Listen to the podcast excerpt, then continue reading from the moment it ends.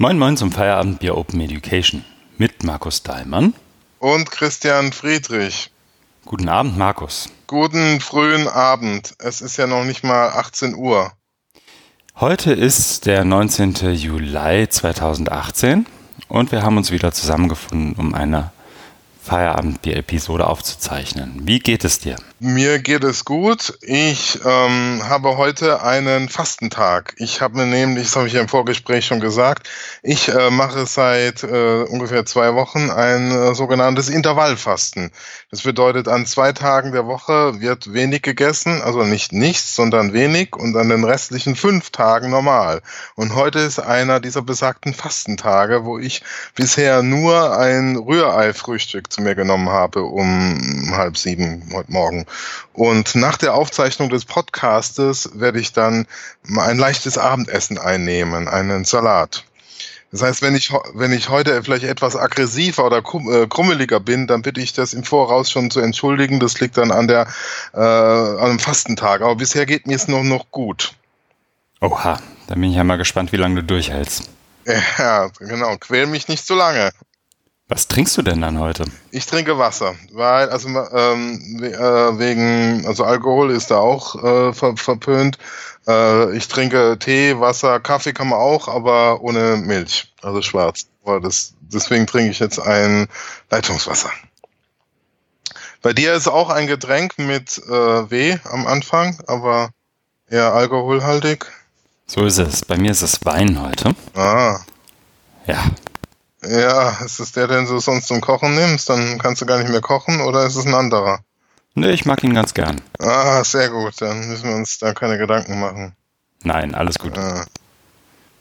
Ich glaube, ich habe kein Feedback bekommen. Du? Nein, ich habe auch überlegt und habe auch kein, also kann mich nicht erinnern. Ja, das mag an der Sommerpause liegen. Ja. Naja, aber wir machen trotzdem weiter.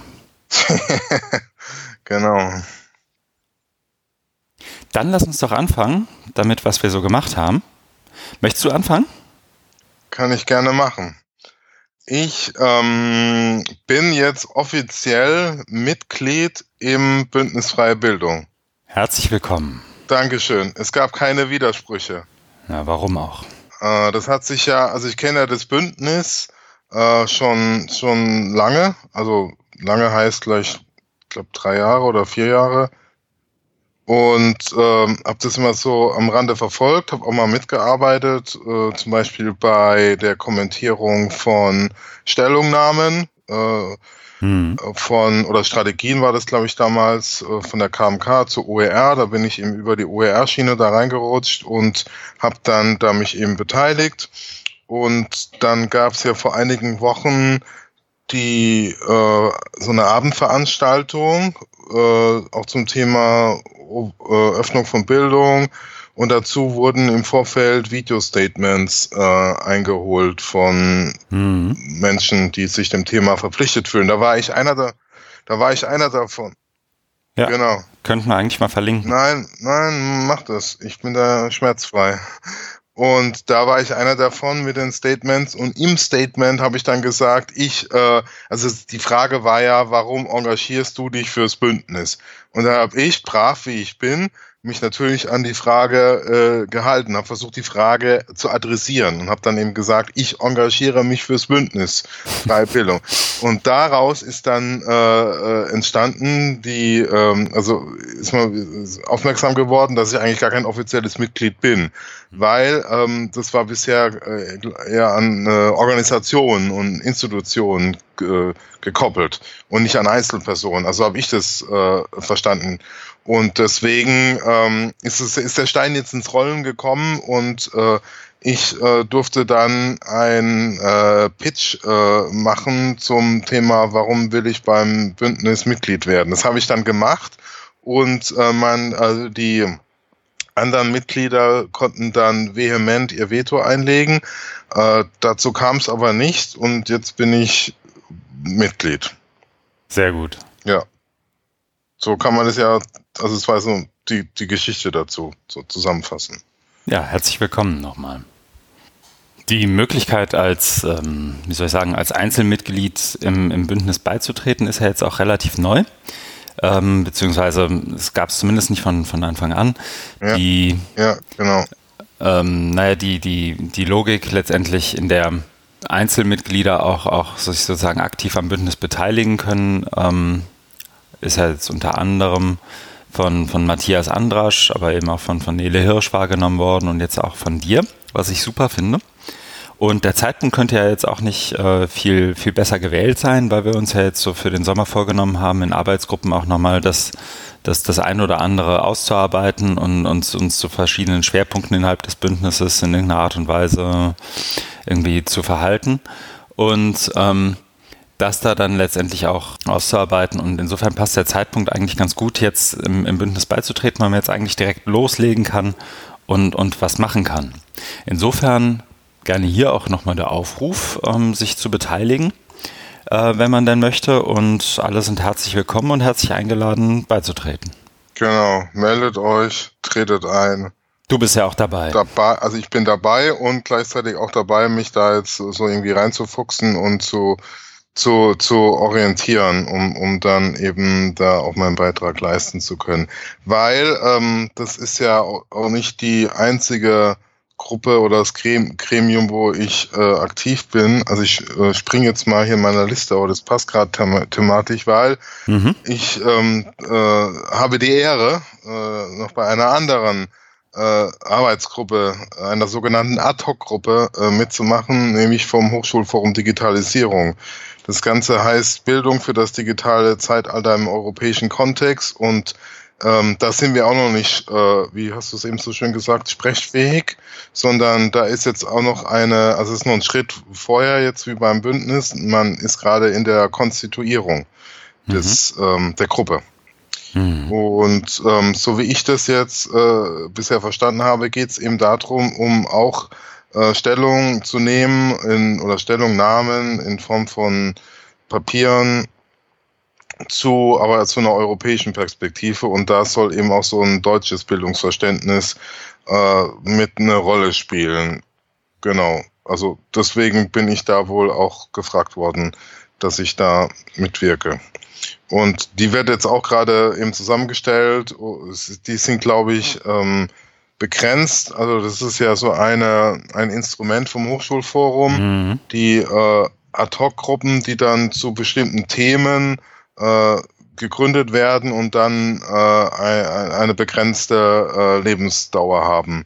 Und wenn man sagt, ja, dann, also das, ich finde es auch äh, äh, ganz gut, weil dann hat man irgendwie so eine Fokussierung und sagt, äh, wir geben uns jetzt ein Jahr oder zwei Jahre und, und haben dann hier, was weiß ich, vier Treffen im, äh, im Jahr und arbeiten dann an bestimmten Themen. Äh, das war ja mhm. was anderes, wenn du, wenn das einfach so, ne, so, so, so laufen lässt und da ist halt die Gefahr, dass vielleicht nicht so, nicht so ganz der Zug dahinter ist. Ja, das stimmt. Ja, also das hat jetzt nichts mit dem Bündnis zu tun, sondern das ist jetzt einfach nur so eine, ähm, eine andere Arbeitsweise. Und da, ja, da bin ich halt auch mal gespannt.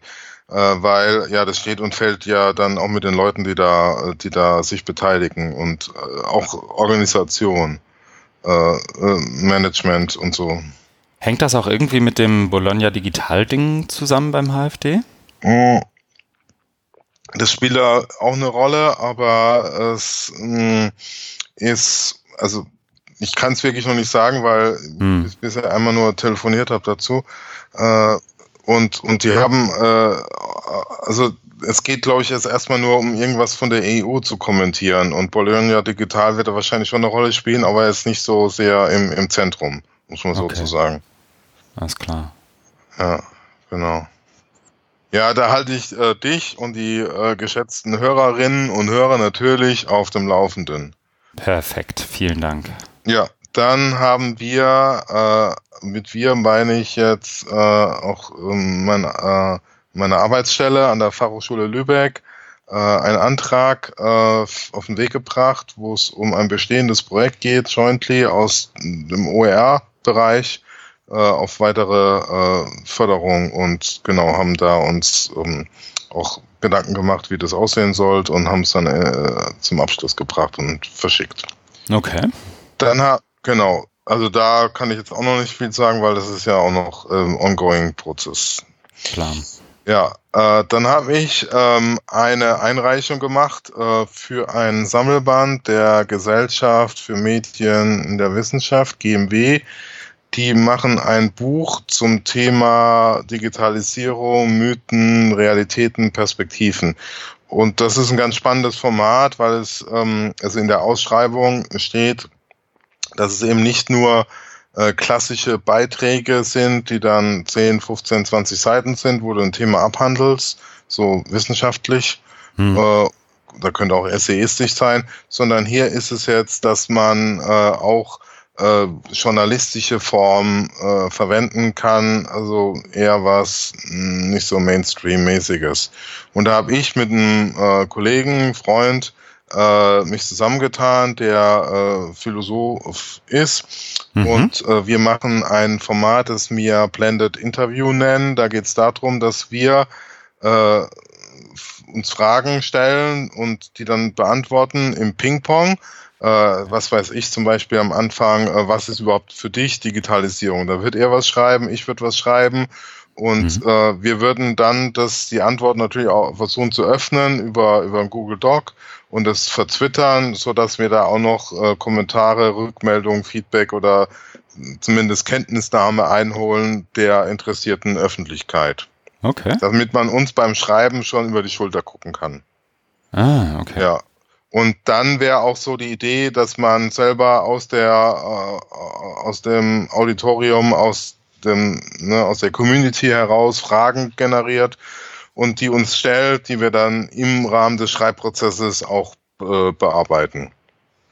Und wir versuchen eben über über dieses Ping-Pong hin und her da ähm, das Thema äh, zu bearbeiten. Da kann man, das kann man natürlich nicht erschöpfend, aber das wäre halt eben so ein, ein moderiertes Gespräch und eben äh, asynchron. Das heißt, jeder kann sich ja zu einer gewissen Zeit, die für ihn günstig ist, hinsetzen und was schreiben. Da können dann auch gerne ähm, vertiefende Links drin sein Ergänzungen, also dass man als Leser, Leserin auch was davon hat. Es kann auch natürlich irgendwie kontrovers sein und ja, also dass da so, so ein Material entsteht, wo, wo, wo, wo, wo Informationen vermittelt, aber auf eine andere Art als so ein klassischer Text, ne, wo du es einmal runterschreibst. Sondern das ist ja ein, ein offener Prozess.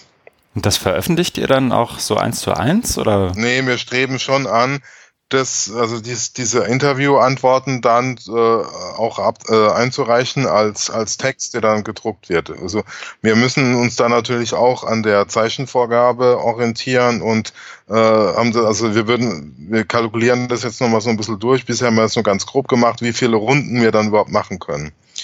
Wir haben parallel dazu einen, einen Blog aufgesetzt. Äh, das soll einfach nur so eine äh, digitale Visitenkarte sein und so. da haben wir jetzt auch so ein kleines Video, so eine Art Kick-Off-Video gedreht, wo wir das, was ich jetzt gerade erzählt habe, nochmal ein bisschen ausführlicher darstellen und nochmal zur Beteiligung aufrufen. Und im Blog würden wir dann auch nochmal, wenn da was anfällt, äh, extra Ressourcen sammeln. Aber wir wollten das jetzt nicht so groß machen, dass da, was weiß ich, jede Woche ein Blogbeitrag geschrieben wird, sondern äh, wenn was ist, dann hat man das. Also, dass man da so einen Ort hat. Und das Video ist schon mal da. Wir machen äh, auf jeden Fall am Abschluss dann nochmal ein Video, wo wir das zusammenfassen. Und dann, dann hat man halt so noch eins, zwei äh, Ressourcen nebenher. Äh, nur nicht nur das, den, den reinen Text das war das. Dann äh, bin ich immer noch dran an äh, als ähm, Patenonkel okay. für ein Sammelband klar, Thema Corporate MOOCs. Da sind wir jetzt gerade in der Rückmeldeschleife mit den Autorinnen und Autoren, äh, dass die ähm, da noch, ähm, also wir haben den Feedback, wir geben den Feedback und äh, die sollen das dann eben entsprechend überarbeiten. Nochmal, nochmal aktualisieren, ja. Genau, wird gemacht. Äh, was ähnliches ist ähm, auch das, das nächste hier auf meiner Liste. Da bin ich auch ähm, Themen. Ja, sollen die mal machen. Bei der Zeitschrift Medienpädagogik für äh, OER Forschung. Und da sind jetzt auch Beiträge eingegangen und da muss ich entsprechende Gutachterinnen oder Gutachter äh, rekrutieren und denen dann die Beiträge zuweisen und ja, also weil eben darum, also den Beitrag angucken, dann überlegen, wer könnte da ein gutes Review machen, den oder die anschreiben, bitten das zu machen und genau, dann hoffen, dass es auch Zeit Zeit fristgemäß machen. Aber da ist ganz gut, weil es ist, also, ähm, weil das sind Journals, die haben ja auch mal so ein gutes Back, Backend hinten dran. Das heißt, ähm, man loggt sich da ein und dann mhm. hast du eben für so E-Mails schreiben oder Gutachter, also Gutachter, Gutachterinnen sind schon einige hinterlegt. Wenn du da noch einen hast, der nicht in der Liste ist, dann kannst du den hinzufügen und dann kannst du die Kommunikation über dieses System machen. Und da wird es auch automatisch protokolliert und so und also das, das ist schon sehr, äh, sehr gut, die, die Organisation. Man hat halt immer noch, also du musst halt trotzdem mal gucken, dass du dann äh, eben mit denen die Kommunikation machst und einhältst, die Fristen und so und hinterher bist. Mhm. Aber das, also das ist halt so ein zentral äh, für die Kommunikation. Man muss halt nicht äh, selber irgendwie E-Mails schreiben und sich selber einen Ordner anlegen, sondern kann das da über die mhm. über dieses Backend machen. Okay. Wann soll das denn veröffentlicht werden? Weißt du es schon? Hast du schon einen groben Zeitplan? Mm, nee, das ist ja äh, mm. online, also rein online. Das heißt, wir werden jetzt gucken, äh, wie, äh, äh, wie das mit den, mit den Review läuft und ob dann nochmal eine Schleife ist und dann, dass man einen, einen gewissen äh, Korpus zusammen hat an Artikeln und dann könnte man ja sagen, also gegen Herbst würde ich sagen, äh, würde man sagen, dann wird es mal so veröffentlicht. Ja, genau. Dann äh, war ich aktiv bei der VA, äh, du ja auch, oder sagst du ja gleich auch was dazu, für die äh, nächste Woche stattfindende Summer School vom Hochschulforum äh, Digitalisierung. Mhm. Da hatten wir ein ausführliches und konstruktives und produktives Briefing. Ja, das stimmt. Ja, das, das war, ne, also das war wirklich nochmal gut, ähm, dass wir da das Programm durchgegangen sind und ich da jetzt auch ein ganz gutes Bild habe, was da äh, auf uns zukommen wird. Und ich freue mich äh, sehr, also einfach da äh, einzutauchen. Ich habe ja da jetzt keinen offiziellen Beitrag im Sinne, dass ich irgendwie einen Workshop machen muss oder einen Vortrag oder einen Lightning Talk oder so, sondern ich will da einfach hin, mir das angucken, aufsaugen und so die Atmosphäre und ja einfach zu, also dieses dieses Thema Digitalisierung, Bildung eben nicht von der Hype-Ebene und und und der äh, es wird alles disruptiv und innovativ, sondern also nicht nur also von dieser Marketing-Sprechebene weg zur tatsächlichen Praxis. Und ich glaube, da ist echt äh, dann ganz guter ganz guter äh, Kristallationspunkt oder weil da viele spannende mhm. Projekte mhm. zusammenkommen. Mhm. Genau. Dann, äh, wir haben es gleich geschafft. Äh, äh, danke für deine Geduld. Ich bin, äh, ich finde deine Liste ja spannend. Ich bin nur. Das, Le das letzte ist, ähm, dass ich heute erfahren habe, dass mein Beitrag, den ich eingereicht habe für die äh, Sektionstagung. Also es gibt die Deutsche Gesellschaft für Erziehungswissenschaft, mhm. das ist ja meine äh, Heimat-Community. Und die, die haben wieder so Untergruppen oder Sektionen, wie es bei denen heißen. Eine ist Medienpädagogik. Mhm. Und die machen im Herbst oder im September eine Tagung und da habe ich was eingereicht und es wurde angenommen. Und das an dem äh, Tag, wo du fastest, ne? Ja. Das ist echt traurig. Ja, also ein, achso, ja, äh, achso, ich dachte, das hängt jetzt dann. Nein, du, ich, ich, will ah, damit ja. sagen, du könntest das viel anders, ganz anders feiern, wenn du nicht fasten würdest. Ja, ja. Insbesondere an einem Tag, an dem wir aufzeichnen.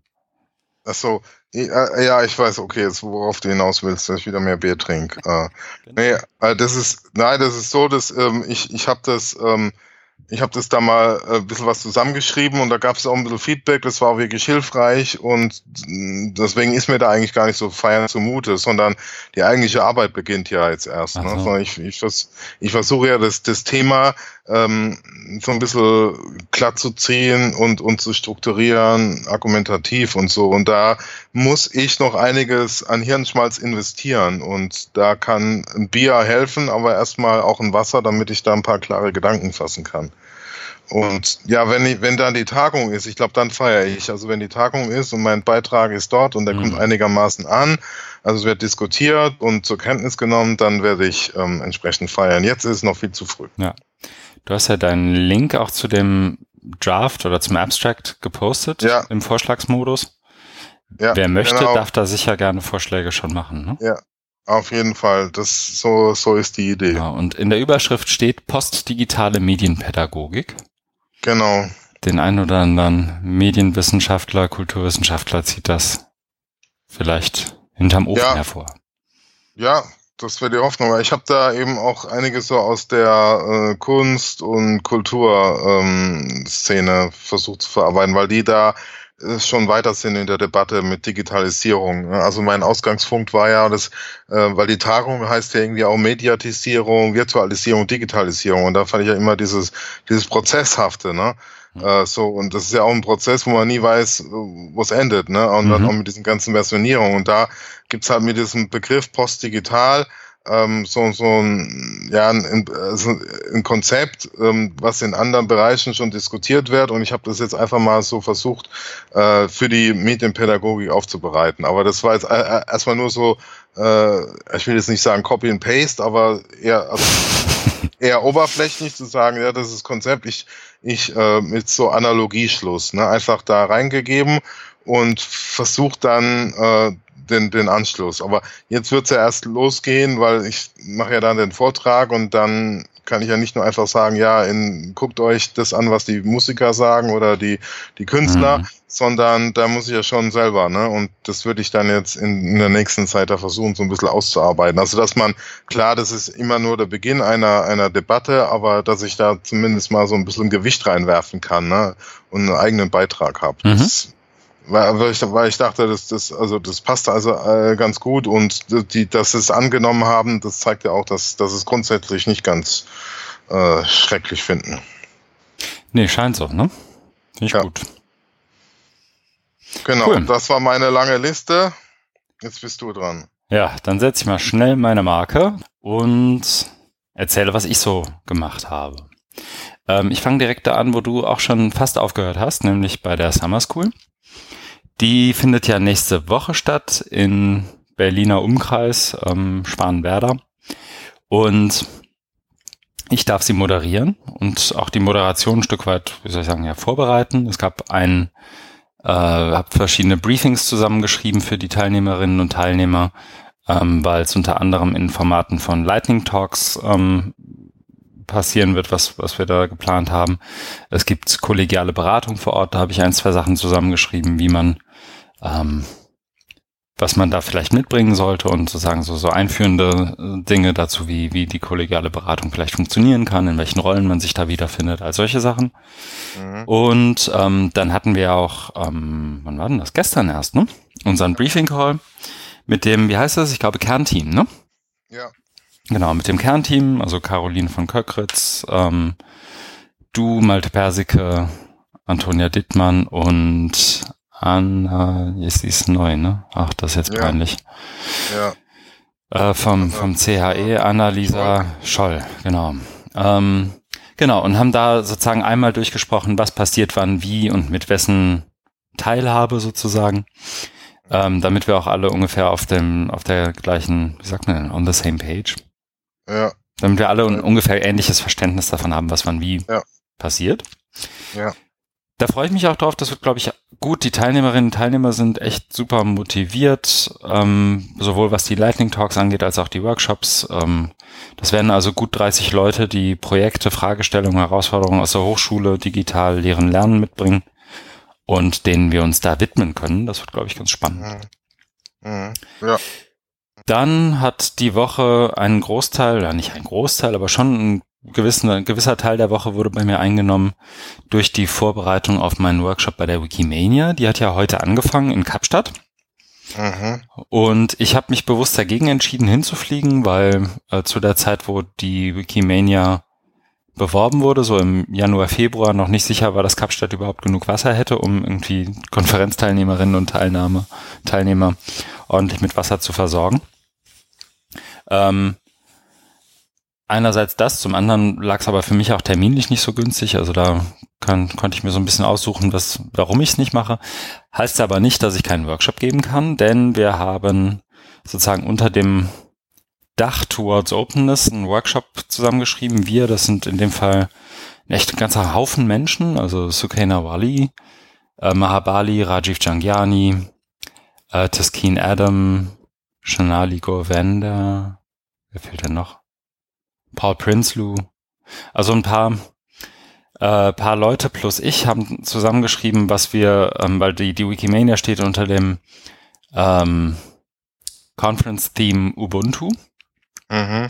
Also der, wie soll ich sagen, südafrikanischen oder südlich afrikanischen ne, Lebens, Lebensphilosophie, Lebenseinstellung, Haltung, ähm, in die ja auch viel reininterpretiert wird und die ja auch oft zu Marketingzwecken mhm. irgendwie genutzt wird. Also ob es jetzt das Computer ähm, Betriebssystem ist oder andere Dinge. Ubuntu taucht ja schon hier und da mal wieder auf und ebenso auch bei der Wikimania.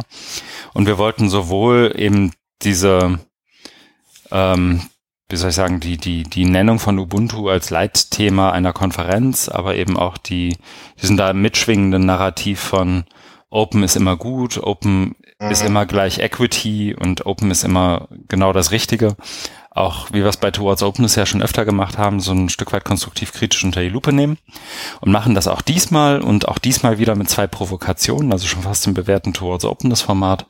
Die Provokationen in dem Fall von Paul Prinsloo, der sich als, als äh, Wissenschaftler schon das eine oder andere Mal mit Ubuntu beschäftigt hat und eben Taskeen Adam, die ja ähm, Südafrikanerin ist, aber eben in, äh, in Cambridge gerade ihren PhD macht und ähm, ich habe zum vor allem zu der Provokation von Tiskin echt schon viel Gutes gelesen. Also da sind manchen schon ähm, habe gutes Feedback bekommen dazu, weil weil es auch Gedankengänge mhm. anstößt, wozu sie die Provokation ja da ist.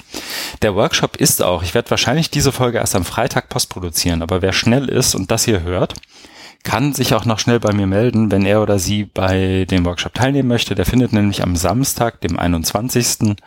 Äh, um halb drei nachmittags statt. Wir starten um zwei Uhr mit dem virtuellen Part ähm, und finden uns da ein. Mhm. Aber das ist wieder so ein, so ein hybrider Workshop aus Online und vor Ort ähm, Partizipation. Mhm.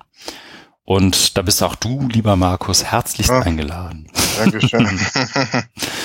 Genau, Samstagnachmittag machen wir ja sonst nichts, ne? Ist ja, ist ja nur gutes Wetter. Und genau, ich habe heute an, an die Wikimedia-Kollegen geschrieben, ähm, entweder ihr beschafft, äh, beschäftigt euch mit Neokolonialismus und dem Netz am Samstagnachmittag oder ihr liegt in der Sonne. Eins von beiden ist es. Ja. Mm, ja, das ist das. Link habe ich gepostet. Da über den Link findet man auch die Provokationen und alles weitere. Mhm. Ähm, ansonsten hast du ja schon erwähnt, bündnisfreie Bildung, da sind wir gerade schwer zugange in den Arbeitsgruppen. Da bin ich heute und gestern und vorgestern mal so durchgegangen und habe geguckt, wo ich helfen kann. Ähm, und wo, wo vielleicht Unterstützung gebraucht ist, wo Feedback gefragt ist, wo ich einfach vielleicht auch mal meine Nase ungefragt reinstecke und mal gucke, was passiert. Das mhm. habe ich so gemacht. Ähm, dann war ähm, inzwischen schon fast vor zwei Wochen Strategieworkshop und Sommerfest bei Wikimedia. Das hatte ich, glaube ich, auch in der letzten Folge Ja, das hast du erzählt. Das war das auch so ein schön Stück gewesen. Weit. Ja, ja, das ist also ich glaube, es gibt, glaube ich, viele Bilder, die so von außen auf Wikimedia pro projiziert werden, aber eins ist, glaube ich, schon zutreffend, nämlich, dass sich die Leute, die da arbeiten, untereinander ganz gut verstehen ähm, und auch eine eigene Community irgendwie nochmal bilden. Und die will halt irgendwie auch gepflegt werden, das ist so das eine. Aber es wurde tatsächlich auch, äh, das klingt jetzt so spaßig, es wurde tatsächlich auch gearbeitet. Also wir haben vor allem über die Art und Weise, wie wir bei Wikimedia arbeiten, viel gesprochen. Ähm, und das auch organisiert gesprochen und da Workshops zugemacht und geschaut, was sozusagen auch für die nächsten Jahre unser, ich mag nicht Leitbild sagen, aber unsere Prinzipien der Zusammenarbeit vielleicht sein mhm. könnten. Und das wird auch relativ kollaborativ und im Kollektiv erarbeitet, was ja erstmal, also was sicher hier unter Reibung erzeugt, aber durchaus auch begrüßenswert ist grundsätzlich. Ja, sehr gut.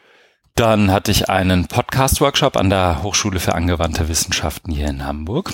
Ähm, da ging es darum, wie Podcasts in der Hochschullehre eingesetzt werden können, wie man die produziert, was man da so macht, was man vielleicht besser nicht macht. Ähm, all solche Sachen. Das muss ich irgendwie nochmal zusammenschreiben, weil die beiden Workshops, waren ja zwei, sind jetzt vorbei. Und sobald ich mal irgendwie ein, zwei, drei, vier Stunden finde, um das in Ruhe zusammenzuschreiben, packe ich mal meine Folien, meine Unterlagen, meine Links, Recherche, alles, was da so da ist, auch irgendwie auf meine Seite. damit das auch nachvollziehbar und transparent wird, was ich da gemacht habe.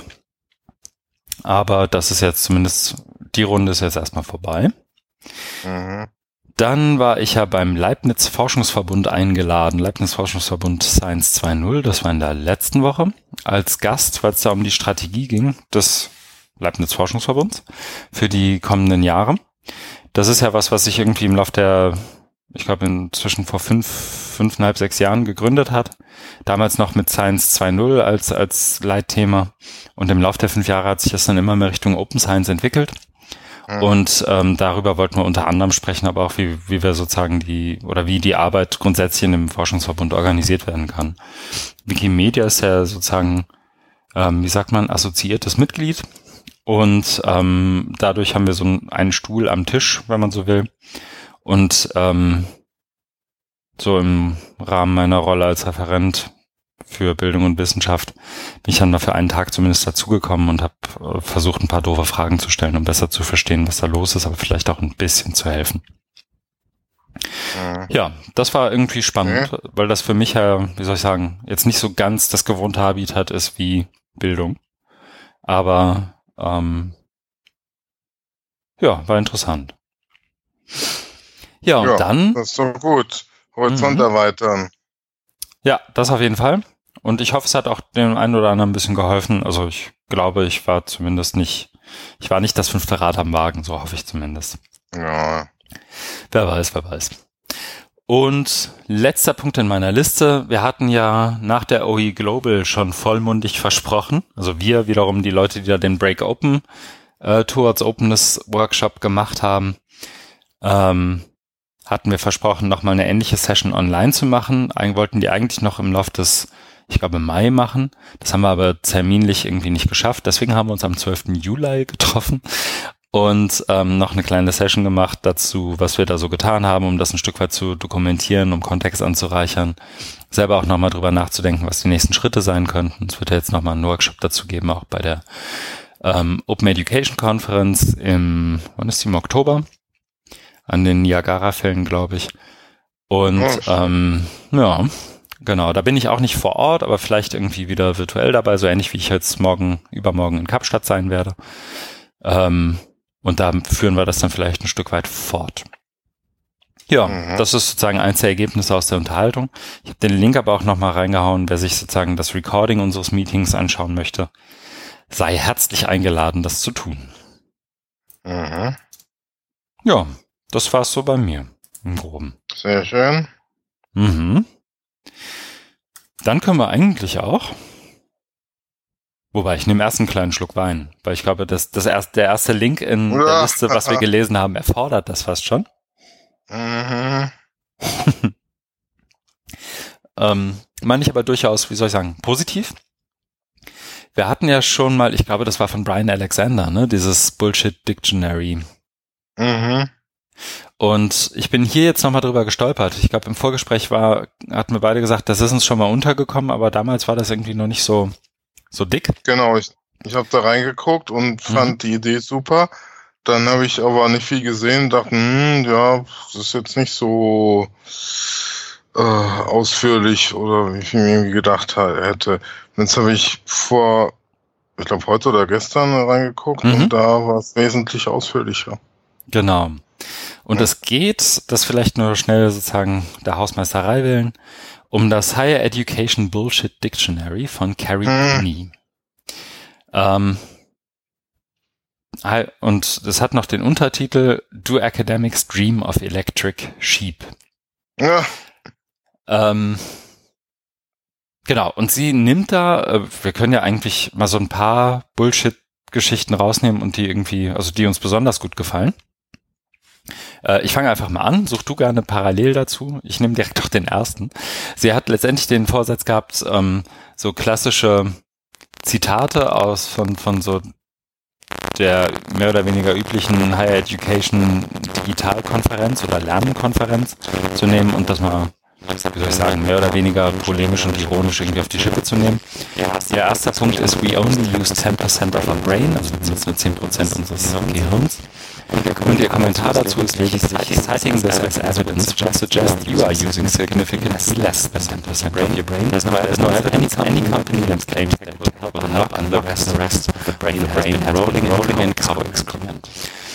Ähm, ich glaube ich nicht so sehr übersetzen, aber letztendlich macht sie das, was das, was ich viele inzwischen an den Satz hören, nämlich es gibt keinen Nachweis darüber, jeder, der das behauptet, ähm, benutzt an entsprechend relativ wenig seines eigenen Hirns.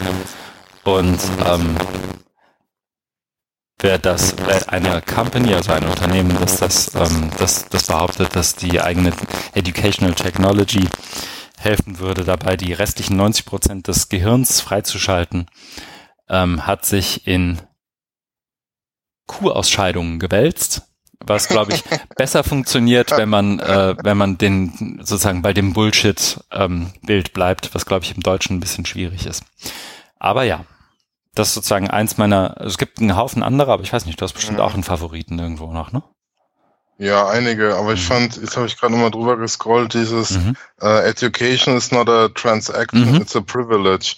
Das, das hatte ich ja auch in meiner Stellungnahme zur Machbarkeitsstudie für eine nationale Bildungsplattform in Deutschland geschrieben. Ne? Bildung ist kein Consumer-Produkt und die hier ist ja genau, also auch normal. Das ist äh, dann auch so mit der, ähm, also mit dem sarkastischen Kommentar hier so ein bisschen, I hope they have Amazon Prime, I like the convenience. Mhm.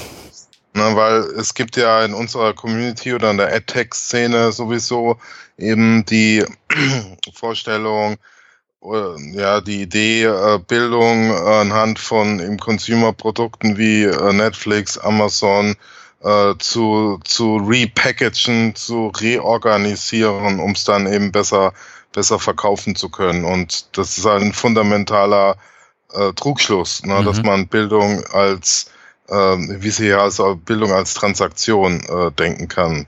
Und das wird hier auch nochmal zum Ausdruck gebracht. Ich glaube, die haben ja auch nochmal was drin hier zu ähm, Digital Natives. Das, mhm. äh, das kann man auch nicht oft genug sagen, ne, dass sie sagen, hier diese Homogenisierung einer also einer vermeintlichen Gruppe, ne? Und da wird mhm. nochmal deutlich gemacht, warum, nämlich, dass man dann eben eine, möglichst große äh, Zielgruppe hat, dem man dann wieder Produkte verkaufen kann, nämlich die hippen, smarten Digital Natives. Ja, oder Millennials. Das, ja. Oder Millennials, ne? Das hält sich ja auch, also so wie das, was du am Anfang gesagt hast, mit denen wir nutzen nur x Prozent unseres Gehirns, ähm, ist es mit den, äh, was ja auch Quatsch ist, oder äh, Learning Styles, oder jetzt eben hier mit Digital Natives, das sind alles so Urban Legends, die jeglicher empirischen Grundlage entbehren, also was, was einfach nicht haltbar ist. Und ähm, da ist aber hier nochmal gut, das ist auch nochmal äh, klar zu machen, dass es äh, also aus Marketinggründen und dass das ganz andere Ziele sind, nämlich Produkte zu verkaufen mhm. oder Services zu verkaufen. Ich finde auch hier einen Kommentar, den muss ich tatsächlich noch kurz vorlesen zu Millennials. Sorry, aber ähm, Ihre Erklärung zu Millennials ist folgende. See Generation XYZ, one of the most irritating and insulting phrases of recent years. Although mhm. I've been toying with the idea that anyone born during World War II should be called Blitzkriegians, Cate categorized by an aversion to Hitler, quick, rea quick reactions to air raid sirens, and knowing all the worlds to Vera Lynn's will meet again. Ridiculous, right? A bit insulting? Stop it. Also, diese Kategorisierung nach irgendwelchen Zeitsprüngen oder was auch immer es dann ist. Oder was ja bei den Blitz Digital Natives letztendlich genauso passiert. Ja, das ist eines andere ist diese Homogenisierung, mhm, dass du genau. tust, ne? Die sind, die sind alle gleich mit, mit, mit äh, ihren Eigenschaften, ihren Vorlieben, ihren Präferenzen. Das, mhm. das stimmt natürlich nicht. Ne? Und darum, darum brauchen wir ja auch eher eine, eine Vielfalt in, in, äh, in der Pädagogik als so eine, so eine Monokultur. So ist es wohl. Und es haben auch verschiedene Menschen über Twitter eingereicht. Ähm, Donna Lanklos schreibt Thinky, Drawy Wordsplosions, also Models.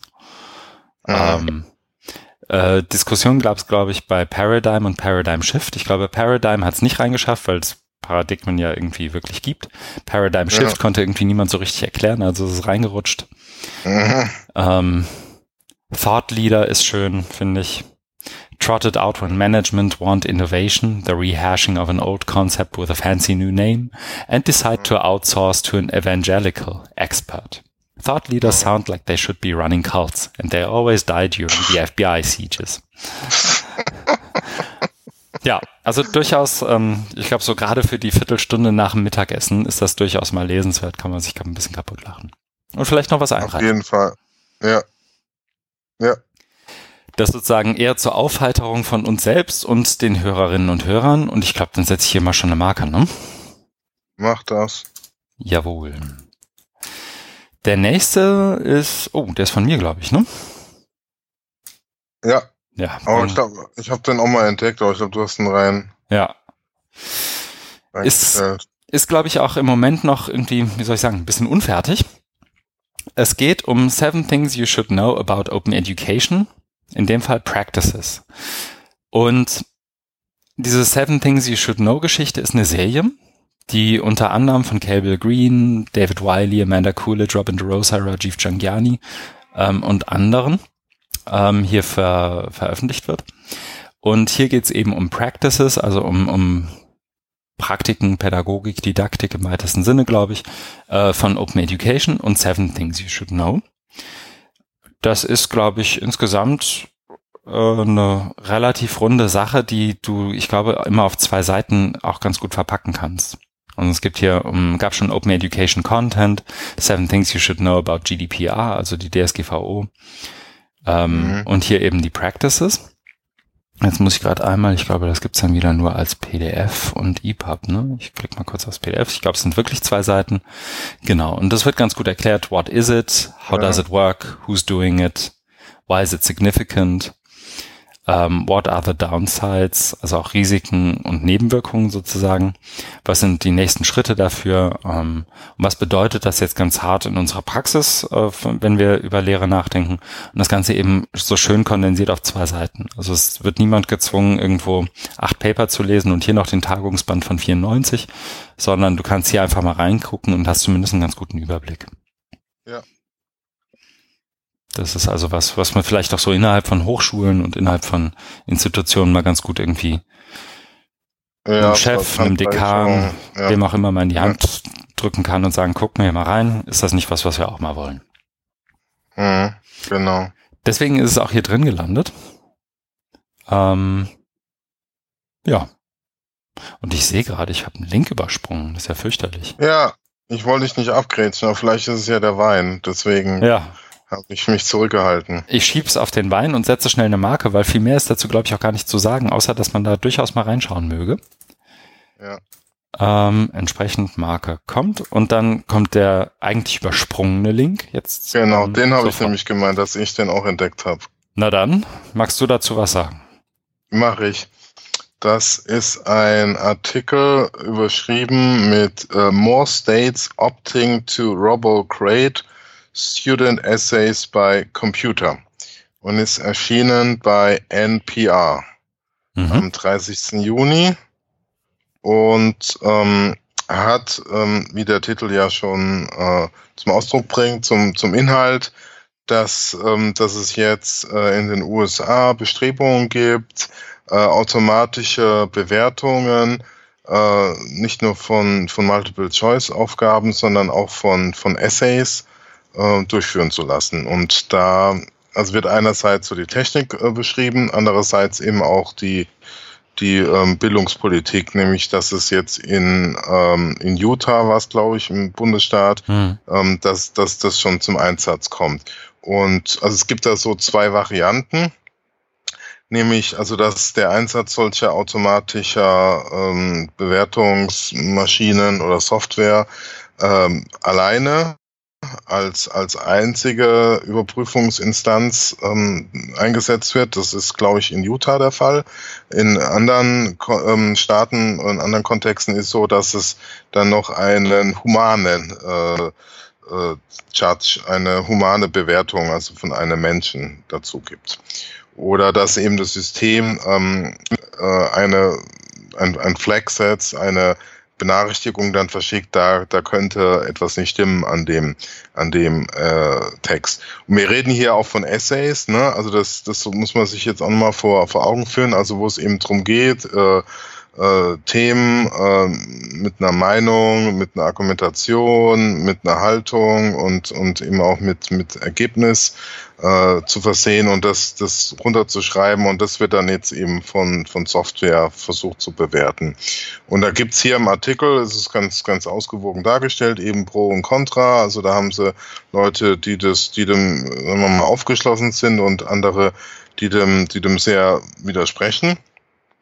Was ich da noch interessant fand, war der, der Teil, also wo es darum geht, ähm, so, was steckt denn dahinter? Ne? Also, das, das, ähm, also dieser eine Gegner, der hat ja dann ähm, auch so ein so Test gemacht und ähm, hat gesagt, also es gibt ja ähm, da verschiedene Möglichkeiten, das System zu überlisten, zu cheaten oder zu gamen, wie man das sagt, also äh, auszutricksen und hat es dann auch, ähm, auch gemacht und ähm, dass dieser Robo-Creator hat, hat dann irgendwie äh, sechs von sechs Punkten gegeben, also die Höchstbewertung. Obwohl das, ähm, das da war, da ist ja auch so ein Absatz drin, ähm, ein, ein, ein Text, der ähm, sehr, also so eloquent klingt, aber ähm, kein, ne, das sagt er hier auch, there's no meaning, it's not real writing. Also das, das hat keinen keinen Sinn, würden wir Menschen sagen. Mhm. Ne, für die Maschine ist es, ist es was anderes.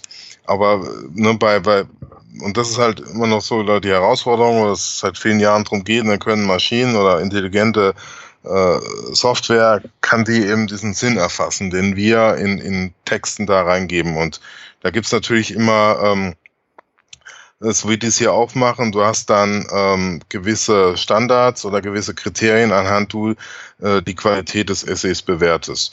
Und da ähm, kommst du aber nie äh, so weit, dass du sagst, jetzt erfasse ich mal hier die Schönheit, die Brillanz des Textes, sondern da geht's eher so ums, um, um, um Style, um, um, um, um Stil, um, um auch sowas wie, ob, ob die Rechtschreibung richtig ist, Grammatik oder ob du eben schön, schön geschliffen sprechen kannst, aber du laberst nur Bullshit, um es mal salopp zu sagen. Mhm.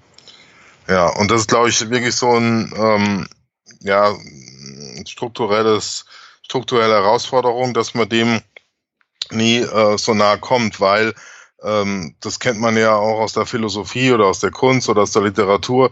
Das, äh, was als guter Essay gilt, ist ja umstritten und beziehungsweise entwickelt sich ja weiter. Ne? Es gibt ja auch immer verschiedene Richtungen, verschiedene äh, Schulen und ähm, da muss dann der Computer, der Algorithmus dann irgendwie auch mit Schritt halten. Aber ich stelle mir das irgendwie schwierig vor, ne? dass, ein, dass wirklich ein, ein Computer da so ein Essay mit seiner, ähm, mit seiner Eigenheit, mit seiner Eigenart erfassen kann. Mhm. Ja. Ja, ich finde, mir stellen sich irgendwie ein paar Fragen, wenn ich mir das so angucke. Ne? Das, das eine offensichtlichste ist, glaube ich, so das, worüber du auch gerade sprichst, ähm, ist so, so, funktioniert das überhaupt? Also geht das rein? Ja, ja. Also ist das irgendwie reliabel und valide, was da geprüft wird? Und die Annahme, die man dabei immer stellt, das ist ja so ein bisschen wie die Qualitätssicherungsdebatte bei OER oder die, die Frage nach Cheating bei Prüfungen, wenn es um digital geht, ähm, ist immer die Annahme, dass das bisher einwandfrei funktioniert. Ne? Also so, mhm. dass irgendwie jeder Deutschlehrer, jede Deutschlehrerin irgendwo in der neunten Klasse, wenn sie gerade ein Essay oder einen Aufsatz irgendwie liest, den wahnsinnig objektiv und irgendwie kontextuell passend bewerten könnte. Was ja, was ich schon in Frage stellen würde, einfach aus meiner eigenen Erfahrung heraus, aber auch so, weil es ja eben auch weiche Faktoren gibt. Ich habe die, die Frage, die sich mir viel eher stellt, ist eine, wer, also sind eigentlich, hat so zwei, zwei Perspektiven. Die eine ist, wer zum Teufel will denn für einen Computer schreiben? Also, das ist aber die gleiche Frage wie, wer will denn für seinen Deutschlehrer schreiben? So ein bisschen. Mhm. Weil ich glaube, der Unterschied ist kein riesiger mehr. Ob ich jetzt sozusagen meinen Essay schreibe und den liest mein Deutsch- oder Englischlehrer und danach landet er in der Schublade oder es kommt irgendwie eine Note drauf und ich kriege den wieder. Aber mhm. sonst ist das irgendwie, ich habe das geschrieben, um, um meine Prüfung zu schreiben. Dann ist das mhm. irgendwie so das eine. Ähm, und damit sind wir eigentlich bei dem, finde ich, viel, viel interessanteren Punkt, nämlich, warum sind denn Prüfungen immer noch so, wie sie sind? Ne? Also das geht so ein Stück weit auch wieder in, in die Folge, wo wir, die wir auch mit, mit Philipp Stader hatten. Ähm, warum, oder andersrum, wenn eine Prüfung so designt ist, dass sie von einem Roboter im weitesten Sinne, also jetzt wird das ja hier auch so stilisiert, also von irgendeiner Art von automatisiertem Ablauf, Algorithmus mhm. Ähm, geprüft und bewertet werden kann, ist das dann wirklich noch eine Prüfung? Also was prüfen wir denn eigentlich damit ab? Und äh, warum tun wir das? Und warum schaffen wir es nicht, ähm, Essays so schreiben zu lassen, wenn es denn darum geht, Essays zu schreiben, dass auch noch andere was von haben, dass die äh, Lernenden sich in irgendeiner Art und Weise gewertschätzt fühlen dabei. So, und das ist natürlich, wie soll ich sagen, vielleicht ein etwas romantisiertes Bild, weil nicht jeder Essay ist irgendwie, also nicht jeder in der Klasse freut sich gleichmäßig darüber, ein Essay schreiben zu dürfen und so weiter. Aber ich glaube nicht, dass die Freude sonderlich gesteigert wird, wenn ich weiß, das schreibe ich eigentlich nur für eine Maschine, die da hinterher eine Note drauf klatscht. Und ähm, Frau Müller, meine Deutschlehrerin, guckt am Ende vielleicht nochmal drüber, ob der ähm, Algorithmus nicht irgendwas Gravierendes übersehen hat. Mhm. Also das, das ist jenseits der Funktion, weil ich glaube, das wird irgendwann noch besser werden. Und wenn es nicht besser wird, dann ist das auch okay, weil dann wird das halt ge, dann wird halt das Cheating zum Teil der Prüfung und dann ist es auch fein, weil dann ist es vielleicht die, die Qualität, die man abprüft, wie gut ich darin bin, irgendwie einen, einen Algorithmus zu überlisten, was glaube ich in Zukunft durchaus eine nachgefragte Fähigkeit mhm. sein wird. Ähm, ja. Dann, dann geht es sozusagen darum, aber mich interessiert viel eher dabei die Frage, warum ist denn die Art und Weise, wie wir Prüfungen abnehmen, warum zeigt die so deutlich, dass die Prüfungen, die wir abnehmen, Rotze sind? Mhm. Und warum macht sich da, warum machen sich da so wenige drüber Gedanken? Keiner wäre total falsch, das wäre irgendwie disrespektiv, disrespectful, ja, wie sagt man? Respektlos gegenüber denen, die, die sich dazu Gedanken machen. Aber ich glaube, das wäre mein eigentlicher mhm. dabei. Okay. Ergibt das Sinn oder ist das Bullshit? Also sonst. Nee, ne? nee, es, es, sind halt andere Punkte, die ich jetzt so ähm, mhm. hatte. Ähm, aber äh, die, also die kommen ja jetzt damit hoch. Also klar, wenn jetzt so ein automatisiertes System ist, ob ähm, da, da, also die spielen ja auch eine Rolle, ob du jetzt vorher bei für, für den für den Lehrer, die Lehrerin schreibst oder jetzt für das System, aber ich weiß gar nicht, ob das so, ähm, also mir geht's eher darum, um, um, um den Text an sich, losgelöst in der mhm. Prüfungssituation, mhm. ne? dass man dann eben äh, sagt, inwieweit kann dann so ein automatisiertes System jemals die Genialität oder auch den, den Bullshit äh, mhm. erfassen. Ne? Weil das, und da kommt mal wieder sowas wie, ähm, dass es auch immer äh, eine, eine Diskussion, eine Debatte braucht. Also gerade so im, im, im geisteswissenschaftlichen Bereich oder im mhm. kulturwissenschaftlichen Bereich, ne, oder auch, oder, oder nehmen, nehmen Meinungsbeiträge, ne, oder Diskussionsbeiträge, ne. Da geht's ja, ne, die, da geht's ja, das ist ja genau das, was wir jetzt hier machen. Deswegen unterhalten wir uns mhm. ja immer im Podcast. Ne? Du, du hast deine Meinung, ich habe meine. Meistens sind wir uns einig. Das ist, das ist ja auch äh, gut. aber das ist aber, äh, aber beziehungsweise das spielt eigentlich gar keine Rolle, ob wir uns einig sind, sondern wir wollen ja den Zuhörerinnen und Zuhörern da draußen äh, Teil unserer Meinungsvielfalt und unserer auch der verschiedenen Art äh, ähm, teilhaben lassen. Ne? Und ich sage ja, ich versuche dann auch eine Position abzuwägen, sage ja, aus der Warte könnte man das so und so und aus der das so und so und dann kann man das sogar noch versuchen zu gewichten und das kann ja so ein automatisches System gar nicht leisten. Also mhm. Also ohne, ohne, ohne da jetzt ähm, die Details zu kennen, aber ich glaube, da lehne ich mich jetzt nicht so weit aus dem Fenster. Ne? Na, es gibt halt bei Wie? vielen Dingen kein richtig und falsch, ne? Also ja, eben, genau. Das und also das, das, sagst du ja letztendlich, du sagst ja letztendlich nichts anderes, ja. ne? Aber wenn es kein richtig genau. und falsch gibt, warum macht denn dann die Art und Weise der Bewertung Sinn? Warum macht es Sinn, die vorzunehmen? Ja, okay. Ja, ja, ja, okay. Das ist ja, ja, ja, ja, verstehe. Und das ist, und wie soll ich sagen, ich, das ist ja immer anekdotisch und immer bei Bildung und mich regt's auch auf, weil jetzt mache ich selber. So, ich kann mich selber noch gut dran erinnern, wie, und das sind ja inzwischen auch irgendwie 20, 25 Jahre her, wie ich selber irgendwelche Aufsätze geschrieben habe nur damit die, die haben nicht mal meine Eltern oder irgendwer anders gelesen, sondern die hat wirklich nur meine doofe Deutschlehrerin gelesen, die irgendwie zwei Jahre vor der Pension war. Und die fand das dann irgendwie doof, was ich da geschrieben hatte. Und dann gab es irgendwie eine vier und dann waren alle irgendwie, sind alle frustriert nach Hause gegangen und es war durch. Ich glaube nicht, dass das ein sehr viel befriedigender Prozess ist, als für einen Algorithmus zu schreiben. So, das wäre, glaube nee. ich, gar nicht, ne? So, das ist ja, aber kann, aber, kann aber durchaus ein Argument sein. Aber das liegt ja. ja. nicht daran, dass ich für einen Algorithmus oder für die Deutschlehrerin schreibe, sondern es liegt an der bekannten Prüfung, die ich da ablege. Ja, und an, an, an der Prüfungsform und, mhm. und an, der, an der Logik, ne? Weil eigentlich ja. soll es ja darum gehen, dass du lernst, wie man schreibt und das Schreiben als Mittel des, des Ausdrucks mhm. äh, begreifst, ne? Also, so, oder auch was Künstlerisches machst oder was Musikalisches, ein, ein Stück schreiben, singen oder so, ne? Da geht's ja immer um diesen Ausdruck. Also das ist jetzt sehr mhm. meta, was ich jetzt sag, ne? Aber das, das steckt halt für mich dahinter, dass man eben äh, teilhat an der Gesellschaft und äh, verschiedene kulturelle Ausdrucksmöglichkeiten verwenden kann und dann äh, so das Handwerk zu, zu lernen. Ne? Wie schreibt man denn gute Essays? Und dann geht's ja für mich eher so, ähm, dass man, also dass man das natürlich gibt's gibt's Kriterien, Stilkriterien, aber so wie es jetzt da, also nochmal auf den Artikel zurückzukommen, die scheinen ja da gar nicht so so abbildbar zu sein. Ne? Hm. Beziehungsweise sind sie schon, aber dann hat er ja da diesen Test gemacht und da kam ja, also hat die Höchstwertung gekriegt, aber es hat keinen kein Inhalt. Ne? Und, und darum geht's ja, ne? Also, mhm. es, ist, also es ist ja beides, ne? Du, du musst ja, du musst ja einerseits gewisse Regeln einhalten. Das fängt ja mit ganz basalen Dingen an, wie äh, dass du richtig äh, Rechtschreibung und Grammatik, dass du weißt, ne, äh, Satzbau und so weiter. Und dann geht's ja darum, die Gedanken da aus, also ne, auszudrücken, zu transportieren, äh, Kommunikation und so weiter. Und dann auch äh, vielleicht komplexere Gedanken mhm und, und eine Konstruktion, ne, wo du dann mitgenommen wirst, wo du sagst, okay, hier entfalte ich mal meinen Gedanken und wähle dafür die und die Strategie. Und da gibt's, glaube ich, keine Regeln. Also das kann halt kein Algorithmus erfassen, weil das ist halt wirklich individuell oder da gibt's wahrscheinlich auch Übereinkünfte, ne, wie man, wie man so ein Argument baut, aber das ist dann sehr, sehr frei. Also da hast du eine, eine hohe Variabilität ne, innerhalb der Kriterien, an denen du dich orientieren kannst.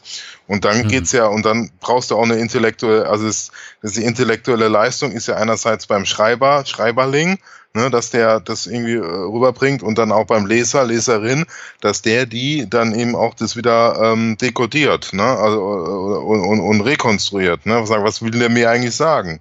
Und sagt, okay, mh, das könnte das und das und so, ne? Und dann ja, genau. kriegt man, kriegt man, kriegt man ein Bild, ne? Und, und da jetzt, und das dann irgendwie über, über, über den Computer kurz zu schalten, pff, ja. Also darum geht's mir eher, ne? Um, um, um wirklich so mhm. das, so das, das, das als, als Ausdruck zu begreifen, ne? Um, um, um eben Kommunikation und äh, an Debatten teilzuhaben. Aber in die Sphären kommst du ja gar nicht mit, mit, so, mit so einem Algorithmus. Nee, genau. Das ist zumindest nach jetzigem Stand. Ne? Also es ist ja dann irgendwann, ähm, ich muss, äh, ich hatte gerade vielleicht die Assoziation passt, glaube ich, nur in, in Teilen, aber ich habe ähm, irgendwann neulich jetzt, ich glaube am Wochenende, bin ich irgendwann viel zu früh aufgewacht und konnte nicht mehr schlafen und dachte mir, nee, du fängst jetzt wieder an zu arbeiten, noch liest du irgendwas Sinnvolles und habe überlegt, was ich mache und habe ähm, per Anhalter durch die Galaxis geguckt. Mhm. Und ich musste an äh, Marvin, den, den Roboter gerade denken, der irgendwie, wie soll ich sagen, auf eine bestimmte Art und Weise programmiert ist, Dinge für sich irgendwie zu interpretieren. Ne? Also wo so zumindest mhm. von außen betrachtet diese Interpretation schon stattfindet, weil er irgendwie halt manisch-depressiv ist. Ähm, mhm. und, und sozusagen so geschaltet ist. Und wie soll ich sagen, ich glaube, der dritte Punkt, den wir so noch nicht angesprochen haben, aber der, wie soll ich sagen, glaube ich, auch noch zumindest erwähnt werden muss, ist, ähm, es ist ja nicht so, als wenn da irgendein Roboter daherkäme oder irgendein Algorithmus daherkäme und in und, und in irgendeiner Art und Weise objektiv sei per se. Ne? Also so, auch das Ding wird ja von irgendwem gecodet, geschrieben, wird mit Daten gefüttert und angelernt und was auch immer da passiert. Mhm. Und das passiert ja mit einem gewissen Bias, ob man sich dem bewusst ist oder nicht. Ja. Ne? Ja, und genauso genau. wie irgendwie eine Gesichtserkennung vielleicht äh, weißhäutige Menschen besser erkennt, erkennt als dunkelhäutige, weil äh, genauso wie äh, jede andere Art von Bias sich irgendwie auch in, in Technologie irgendwie wiederfindet und von Technologie gegebenenfalls sogar verstärkt wird.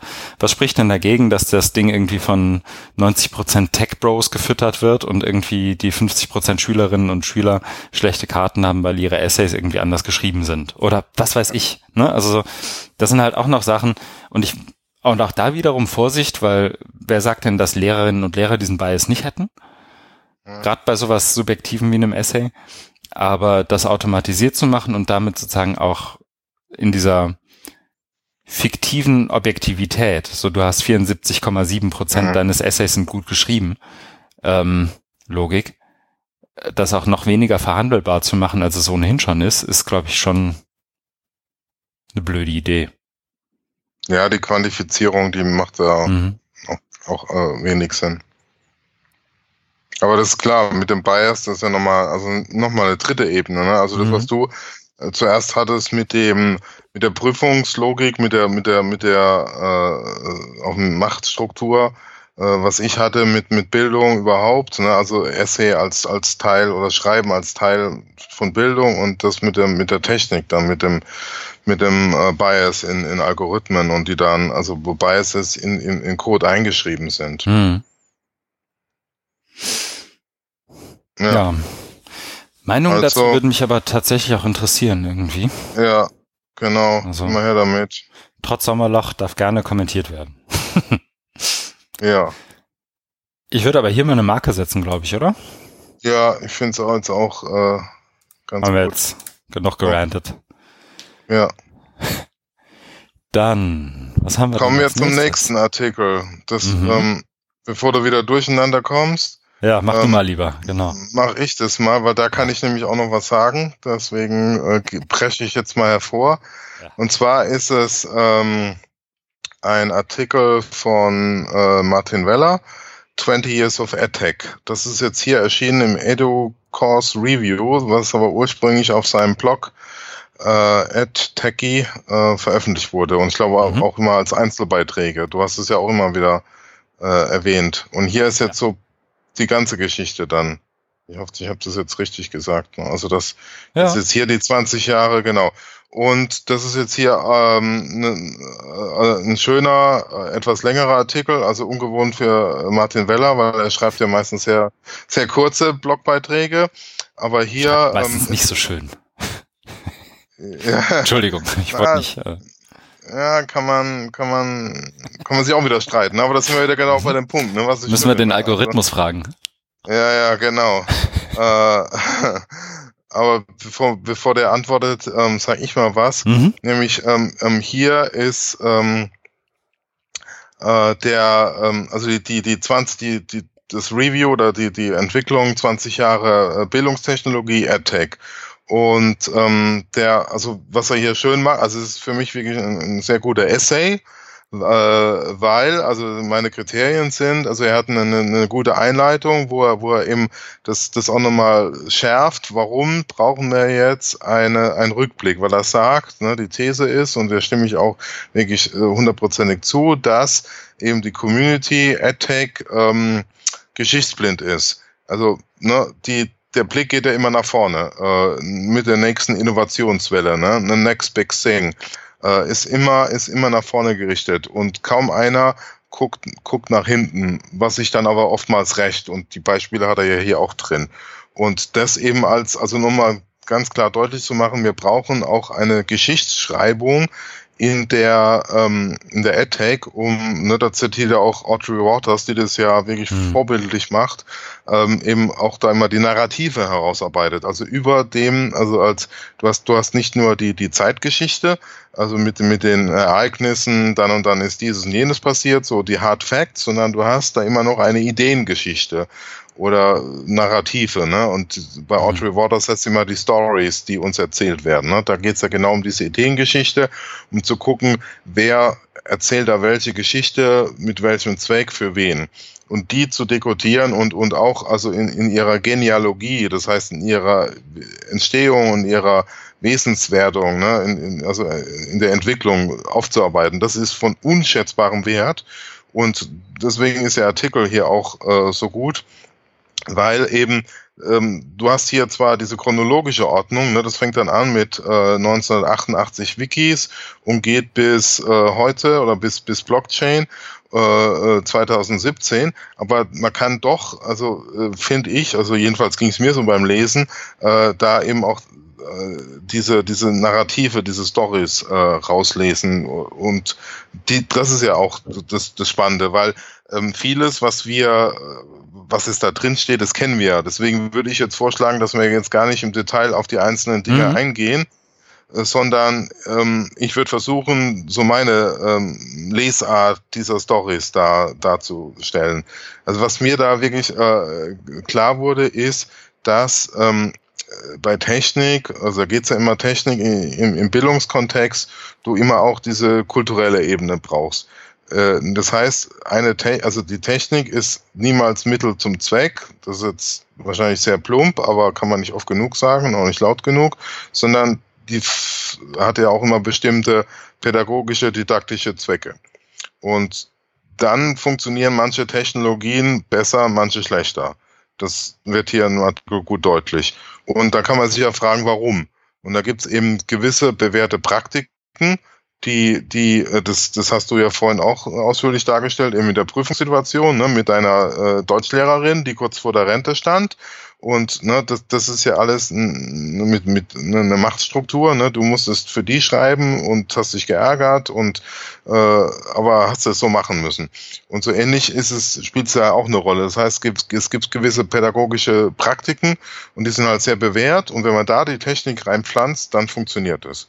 Wenn du aber was anderes machst, wo praktisch noch keine äh, kulturelle Praxis da ist, also wo das total unbekannt ist, dann funktioniert die Technik auch nicht. Und da ist es, also wo, wo es dann besonders gefailt hat, ist, ist ja mit Second Life und Virtual Worlds zwei, äh, 2007, weil da gab es einfach keine Praxis und deswegen konnte auch keiner damit mhm. was anfangen. Mhm. Und darum, ne, da, und, und da kommt noch, also die haben es ja probiert, also das, das schreibt ja Martin hier, dass er, dass die dann auch ähm, irgendwie Kurse nachgebaut haben in Second Life, aber nur so als tröge Vorlesungsaufzeichnung. Also eines, also das ist schon irgendwie was Bewährtes, was du, was du kennst, nämlich eine Vorlesung und dann ein Video davon, aber das Ganze nochmal in Second Life rein, reingepflanscht, da konnte eben keiner was mit anfangen. Ne, also da, da, da gibt's kein, also da gibt's nichts, worauf man aufbauen kann und keine Praxis und, und äh, deswegen konnte konnt sich das auch nicht, konnte sich es auch nicht äh, äh, entwickeln. Was anderes ist dann, wo er sagt, das, das beste Technologie oder eine der besten ist ja Blogs, weil die einfach ganz viel von dem vereinigen, was wir in, in, in der Pädagogik haben, im Content, äh, Delivery und, und, und äh, Assessment oder auch äh, Kommunikation mit, mit Feedback und so. Oder dass du ähm, eben auch mit so RSS-Geschichten, dass du da immer äh, up-to-date bist. Also muss gar nichts fancy sein, sondern ist einfach was, was sehr einfach ist, aber enorm wirkungsvoll. Ne? Und das ist ja auch was Leute, die dann eher die neueste, den neuesten heißen Scheiß verkaufen wollen, nicht so gerne hören, weil das gibt es ja schon lange, aber ist bewährt, weil es eben diese, diese Praktik gibt. Genau. Ja, also ich habe, also glaube ich, ähm, ähm, ich muss zugeben, ich habe das, das lange, lange in Medienkurs noch nicht gelesen, gelesen. Das könnte ich jetzt halt echt sondern ich habe sozusagen ähm, mich in die Blogpost gehalten bisher, die ja letztendlich aus, mhm. aus denen das Ding ja letztendlich besteht, plus Conclusion. Ähm, ich finde halt dabei, na, ich finde, ich, kannst du dich nur, ich glaube, das war im Herbst letztes Jahr oder so, da hatte ich einen, einen Beitrag in der Hand, ich weiß gar nicht, von wem es war, von der HRK aus, ich glaube, 94 oder 96. Ach ja, stimmt, das haben wir ähm, mal gehabt, ja. ja. Wo ich so eine Seite Text einfach fotografiert habe und sie dir geschickt habe und dich gefragt ja. habe, was glaubst du, aus welchem Jahr das ist? Und du hast es richtig geraten, weil du natürlich ein sehr pfiffiger Bildungswissenschaftler bist, aber ähm, den Satz, eigentlich zwei Vokabeln ausgetauscht und der Satz hätte eins zu eins in jedem Abschlussbericht 2017 oder 18 stehen können. Und ich finde, das wird hier halt auch deutlich, ne? Also so ganz unabhängig davon, worum es geht, mhm. oder fast unabhängig davon, worum es geht. Ne? Also so, was du gesagt hast, so diese Second Life Nummer ist, glaube ich, nochmal ein Härtefall. Ähm, mhm. Geht's aber eigentlich, wie soll ich sagen, unabhängig davon, um was es eigentlich geht, geht es immer um die gleiche Sache, nämlich das, was ihr habt, ist alt, das, was wir haben, ist neu und cool und hip und mhm. Mhm. revolutioniert jetzt alles. Ihr müsst nur alle dran glauben und das machen. Und ich mhm. fühle mich immer, wenn ich das denke oder sage oder mich dabei ertappe, so, also ich fühle mich dabei relativ häufig irgendwie wie so der Zyniker und ähm, fühle mich nur so halb wohl in der Rolle, wobei ich bin schon ganz gerne zynisch, aber ähm, das meine ich gar nicht, sondern es ist, es, ich finde, es fühlt sich dann, dann das nimmt ganz viel von dem, was in der Vergangenheit passiert ist, die Bedeutung. Und in dem Moment, wo du mhm. dir das klar machst, musst du dir, glaube ich, auch jeden Morgen, wenn du aufstehst, sagen, 80 Prozent dessen, was ich heute lese, wird in drei Jahren ohne jegliche Bedeutung sein. Mhm. Und das ist, glaube ich, was, was sich in der, zumindest in der Debatte rund um Bildung und Technologie nur selten so wiederfindet, weil da dieser Hype-Cycle und alles, was damit irgendwie zusammenhängt, immer sich, sich immer eher verstärkt und alle haben das Gefühl, abgehängt zu werden und alle müssen jetzt mal was machen und andere haben wieder das Gefühl, andere abzuhängen und lassen die das dann auch wissen und so. Und allein deswegen hat das, hat der Beitrag seine eigene Qualität, weil man genauso gut sagen kann, guck mal, 2001 war das genauso, weil da wurden E-Learning Standards ja. eingeführt oder ja. Learning Objects ist, glaube ich, das viel bessere Beispiel als die E-Learning Standards, ne? Oder, ja. oder solche Dinge. Das heißt, da irgendwie darauf verweisen zu können und sich zu denken, ist das hier jetzt sowas wie der RSS-Feed? Ist das was, was bleibt und was irgendwie für alle Sinn hat und, und irgendwie eine grundlegende Technologie ist, die, die uns irgendwie allen bei allem irgendwie weiterhilft? Oder ist das mhm. Second Life? Mhm. So, also mit der Brille lese ich das irgendwie ganz gerne und manchmal mhm. fühlt sich das irgendwie auch sehr, sehr komisch an, finde ich. Weil so viele, mhm. so viele eigentlich schlaue Menschen sich um so viel Quatsch kümmern. Mich inklusive. Mh. Und man ja auch immer gewillt ist, auf, auf jeden Bullshit zu antworten. Ne? Also auf was für Diskussionen ich mich schon mit irgendwelchen Leuten eingelassen haben, die jetzt genauso wie die Technologie, die sie vertreten haben, in der Bedeutungslosigkeit verschwunden sind. Mhm. Und ich mache den Quatsch ja noch keine 20 Jahre. Ne? Ja, aber das, ähm, das hat er ja am, am Schluss äh, da auch mal drin, also dass so seine Hoffnung ist, dass es in, in der Zukunft, äh, wenn es dann auch wieder so eine, so eine Rück, Rückblicksliste gibt, dass sie dann, ähm, wie er irgendwie schreibt, besser äh, balanciert oder ausgeglichen ist mit ähm, Konzepten, mit Pädagogik oder auch mit ähm, sozialen Bewegungen. Hm.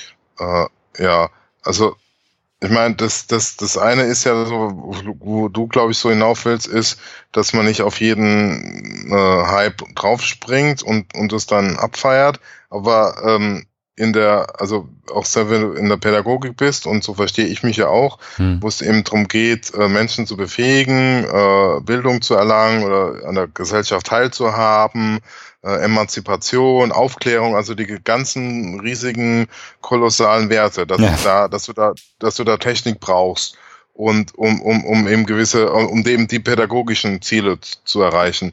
Aber das, also das hat man zwar immer auch im Hinterkopf, ist so mein Eindruck, aber es, es auf der Strecke bleibt es dann liegen, weil dann ist dann eben die Technik sehr verführerisch oder auch die, die oder, oder, auf der, oder das Pendel kann auch in die andere Richtung ausschlagen. Dann heißt es ja, die ähm, Technik muss ja Didaktik folgen. Wir müssen jetzt hier didaktisches Modell, bla bla bla. Oder auch sagen, nee, äh, das macht, äh, das macht aber auch keinen Sinn, weil das ist dann wieder viel zu formalisiert. Also es ist auch wieder eine Technik, nämlich eine didaktische Technik. Ne? Mhm. Es gibt ja auch sowas wie Instructional Design oder didaktisches Design, was ja nichts anderes ist wie eine Technologie. Das heißt, eine, eine ganz strenge Verfahrensanweisung, tu dies, tu jenes, tu das.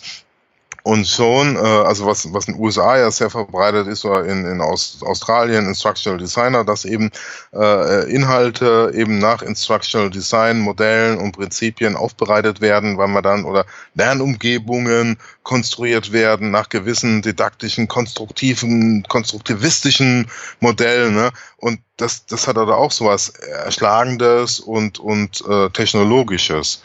Und da, äh, da sich auch, also das sich auch bewusst zu werden und sagen, was wollen wir denn eigentlich, ne? Und, und dann, äh, eh, also dann auf, also das wäre so der erste Schritt und, und ähm, dann zu gucken, wie kann ich mich eben davon emanzipieren. Also einerseits von der, von, von so einem technologischen Determinismus, zu sagen, hey, mit E-Learning lösen wir alle Probleme oder mit MOOCs werden wir die Bildung revolutionieren. Äh, das ist ja das eine, aber das gilt ja für, für Didaktik genauso. Wenn Sie sagen, hier mit dem didaktischen, äh, mit, mit ähm, konstruktivistischer Didaktik oder was, was äh, ein, ein berühmter Professor aus Kaiserslautern noch immer Ermöglichungsdidaktik nennt, ne? also auch Blödsinn, einfach weil jede Didaktik dient ja der Ermöglichung von irgendwelchen Zwecken. Ne? Also das heißt, würde ja bedeuten, dass es auch Unermöglichungs- oder Verhinderungsdidaktiken gibt. Aber also das hieß, das spielt, da, da geht es gar nicht mehr um Aufklärung, Emanzipation und Partizipation, sondern geht es einfach wirklich nur um Technologien. Ne? Also so eine, mhm. so eine Ermöglichungsdidaktik ist für mich einfach auch so eine so eine Ideologie und, und, und so eine Technologie. Ne? Und die verhindert, dass man oder kann verhindern, dass man diese eigentlichen Ziele, nämlich Emanzipation, Aufklärung, Bildung erreicht. Ja, es wird auch so im Nachhinein nochmal deutlich, was sozusagen Menschen, die in externer Kommunikation irgendwie gewieft sind, sehen das vielleicht eher, und da würde ich mich gar nicht so zu zählen, aber so an deinem Beispiel mit der Ermöglichungsdidaktik wird das irgendwie ganz schön.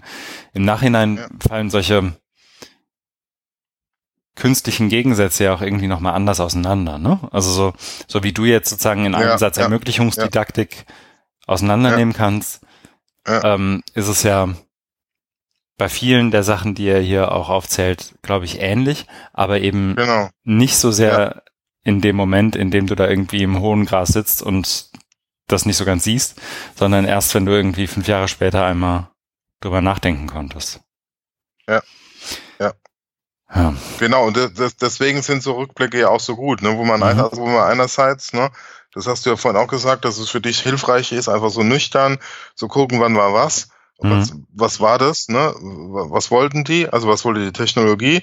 Äh, was ist passiert? Warum hat es nicht äh, funktioniert? Ne? Das mhm. ist ja auch immer, immer wichtig, dass man, dass man sich das äh, vor Augen führt, um dann eben, äh, wie du äh, bildlich schön gesagt hast, im hohen Gras dann nämlich aufzustehen ne? und über die Grasnarbe hinweg zu gucken, ne? also über den Tellerrand zu blicken. Mhm. Und ich glaube, also ich finde, das hat er wirklich, also äh, wie man so schön sagt, dem ist nicht mehr hinzuzufügen, ne? Weil, ähm, also weil der Artikel ja so ausgerichtet war, ne? Also ne, von von der von der Aufmachung, von der Einleitung und dann eben auch auch mit der mit der mit der äh, Conclusion dann, ne? Hm. Dass ähm, dass, dass er dann eben ähm, da wieder zurückkommt und sagt hier ja, Education is a complex, highly interdependent system. Ne? Das ist ja das, was ich auch versucht habe zu sagen. Ne? Also das sind halt immer so Allgemeinplätze, ne? aber äh, das, das ist, aber da kommt man halt nicht drum rum. Und Technik versucht ja dann schon seit jeher oder jetzt aber äh, auch mehr denn je, äh, das hat mir ja vorhin auch mit dieser Robocrate-Geschichte, eben äh, Bildung weiter messbar zu machen, also überhaupt zu, zu erfassen, was, was sind überhaupt die Bildungs- oder Lernprozesse ähm, zu erfassen, zu quantifizieren und dann auch äh, vorher, äh, vorhersehbar zu machen und dann nämlich mit, mit Recommendations, mit Empfehlungen zu arbeiten. Also die, die, die, also die, die, die Technologisierung der, der Bildung. Aber das ist ja was, was es auch schon gab, nämlich über die Didaktisierung. Ne? Also du musst ja nur mal angucken, wenn, wenn angehende Lehrerinnen und Lehrer ähm, da ihre, ihre Unterrichtsprobe äh, vorbereiten wollen. Da, da gibt es eine Choreografie der Unterrichtsstunde, wo jede Minute genau durchchoreografiert ist. Dann mache ich das, dann mache ich diese Methode, dann mache ich diese, die, das, dann mache ich das, dann mache ich das. Ja, also äh, das ist aber wieder eine Frage der Prüfung, Hallo? Ne? Also das ist, äh, das ja. ist ja weniger was, also ich kenne ja auch so ähm, schöne Grüße, falls sie zuhört, eine mir ganz gut bekannte Referendarin, die auch schon ein paar Jahre Hochschullehrer irgendwie hinter sich hat. Ähm, und, und die hat, wie soll ich sagen, die, die versteht, glaube ich schon, oder die kann das ganz gut beschreiben, dass da sozusagen jemand kommt und irgendwie, die, die schon länger Lehrerin ist, sich irgendwie als die Mentorin eben der besagten Referendarin irgendwie ähm, aufstellt und dann aber auch ganz genau wissen möchte, was du in Minute 22 im, im dritten Halbsatz irgendwie sagen wirst. Ähm, wo ja sozusagen die Prüfungsform eigentlich wieder das Perverse ist und nicht die Durchdidaktisierung, ne? weil das eine entsteht ja sozusagen aus dem, aus dem anderen. Ja, ja, ja, ja, ja. Aber das führt uns vielleicht jetzt schon ein bisschen sehr weit vom, vom Artikel weg. Hm, dafür ist so ein Artikel ja auch da, dass man über das große Ganze spricht. ja, das, nee, aber nee, da ist es auch wirklich so, weil das, mhm. das den großen, großer Bogen einfach mhm. spannt. Also, ja, klar. Also verhältnismäßig, ne? Also für, für AdTech ist, ist das ja schon eine lange Zeit. So ist es. Ne, und er kommt ja auch irgendwie einerseits zu dem Schluss, dass sich viel, ähm, viel getan hat in den letzten 20 Jahren, einerseits. Das andererseits aber auch ähm, dieses ganze Attack-Ding, was ist, was, ähm, wo eher die geduldigen Menschen hängen bleiben. Ja. Ne, und das kann man, glaube ich, auch irgendwie so, so fassen. Soll ich mal eine Marke setzen? Ja, tu das. Dann tue ich das. Das nächste Ding ist, glaube ich, auch schnell gemacht, weil ich habe es erst heute Morgen gesehen und du hast, glaube ich, noch keine Chance reinzuschauen, was jetzt auch, ähm, was eher daran liegt, dass ich erst heute Morgen gesehen habe und dachte mir, das ist was, was irgendwie hier auch Erwähnung finden könnte oder sollte, nämlich Mahabalis Keynote bei der Emerge Africa Konferenz, die ja komplett online stattfindet und das auch über mehrere Wochen oder Monate fast schon. Ähm, entsprechend ist ihre Keynote eben auch online gehalten. Ich glaube, die ersten zehn Minuten kann man getrost überspringen, weil da sozusagen noch alle beim Setup sind und ob das Mikro jetzt sitzt und die Teilnehmer können auch was sagen. Also es ist kein klassisches Vortragsformat, sondern eher auch ein bisschen konversational gehalten. Ähm, sie spricht aber über Challenging Academic Gatekeeping, Open Scholarship and Virtually Connecting. Ja. Und das ist eine der wenigen Male, wo sie tatsächlich Virtually Connecting auch in den Keynote-Titel oder Vortragstitel eines ihrer Vorträge packt. Ähm, was aber den, den Hintergrund hat, dass sich das eben gerade hier bei der Konferenz und gerade in dem Titel irgendwie angeboten hat. Und sie macht da ein paar ganz interessante und, und schöne Punkte, glaube ich, die wir hier auch schon öfter aufgegriffen haben. Nämlich sowas wie, wen zitierst du in deiner Arbeit und welche Art von, von Aussage lässt sich anhand dessen treffen? Ähm, wie gehst du mit, mit Meinungsvielfalt um? Wie versuchst du auch Meinungsvielfalt herzustellen? Wen lässt du wann, wo, wie zu Wort kommen und wen ganz explizit nicht? Also viele Aspekte, die sie auch anhand von Virtually Connecting gut erklären und, und beispielhaft erwähnen kann. Und das wiederum auch in der Unterhaltung mit anderen tut, wo dann auch mal eine Nachfrage gestellt wird, so ähnlich wie du sie vielleicht auch in dem Moment stellen würdest. Deswegen fand ich auch das Format ganz schön. Dauert so eine knappe Stunde, glaube ich, mit Rückfragen insgesamt kann man gut einfach anmachen und auch so, na, nicht im Hintergrund laufen lassen, aber man muss nicht konstant gebannt auf den Bildschirm gucken, weil sie es eben auch in einem angenehmen Tempo macht. Ähm, ja. Das ist also eine ganz, ganz gute Empfehlung irgendwie. Ähm, Gerade wenn du dich oder andere, du kennst es ja schon, aber auch andere sich irgendwie dafür interessieren, warum denn jetzt Virtually Connecting irgendwie eine gute Idee ist, weil im Prinzip auch das ist ja was, womit ich hin und wieder mal, na nicht konfrontiert werde, das klingt so hart, aber zumindest mal gefragt werde, was, was ist denn jetzt der ganze, was, was soll denn jetzt das ganze Gerede um Virtually Connecting? Weil eine sonderlich revolutionäre Technologie habt ihr aus heutiger Sicht ja irgendwie nicht, ne? Also vor, ich glaube, 15 Jahren hätte damit noch Leute und am Ofen hervorgelockt, dass du sagst, wir machen hier einen Livestream und das übers Internet und andere können da live dran teilhaben und ganz egal, ob sie da mit ihrem Handy sitzen oder ihrem Laptop und das weltweit, mhm. das ist heute irgendwie nichts mehr, was Leute schockt. Aber ähm, sozusagen sie, sie erklärt anhand dessen auch ganz gut, was irgendwie Virtually Connecting insgesamt ausmacht und was so Charakteristika sind, auf die es uns bei Virtually Connecting auch ankommt. Mhm. Jetzt habe ich doch länger geredet, als ich wollte, aber das dazu. Aber ich setze mal eine Marke, oder? Hast du dazu noch was? Nee. Okay. Marke gesetzt. Das nächste ist, glaube ich, was, wo wir uns, wenn wir wollten, sehr, sehr gut in Rage reden könnten. Ja, aber ich glaube, ich habe mich schon genug ausgerantet für heute. Ja. Dann versuche ich es mal irgendwie in einem sehr, sehr kurzen Rant. Ähm, es geht um einen Artikel aus der Wired, ähm, der amerikanischen Ausgabe der Wired von Issy Lepowski. Uh, schools can now get facial recognition tech for free. Should they? Fragezeichen. Und zwar wird ein Lehrer beschrieben und der Artikel selber ähm, ist, finde ich, dafür, dass es in der Wired ist, noch relativ, wie soll ich sagen, versucht viele Perspektiven reinzubringen und ist nicht so so so Tech äh, fokussiert, wie man das vielleicht sonst aus der Wired kennt. Es geht letztendlich darum, dass ein Lehrer ähm, eine Software irgendwie in seiner Schule eingeführt hat, die prüft, wer wann wie wo in der Schule ist und wer wann wie in die Schule reinkommt. Und mhm. Das ist irgendwie, das ersetzt zunächst mal das Klingeln an der Tür wohl, in dem Fall der Schule, wo dann die mhm äh, die Dame oder der Herr an der Pforte dann irgendwie aufmachen.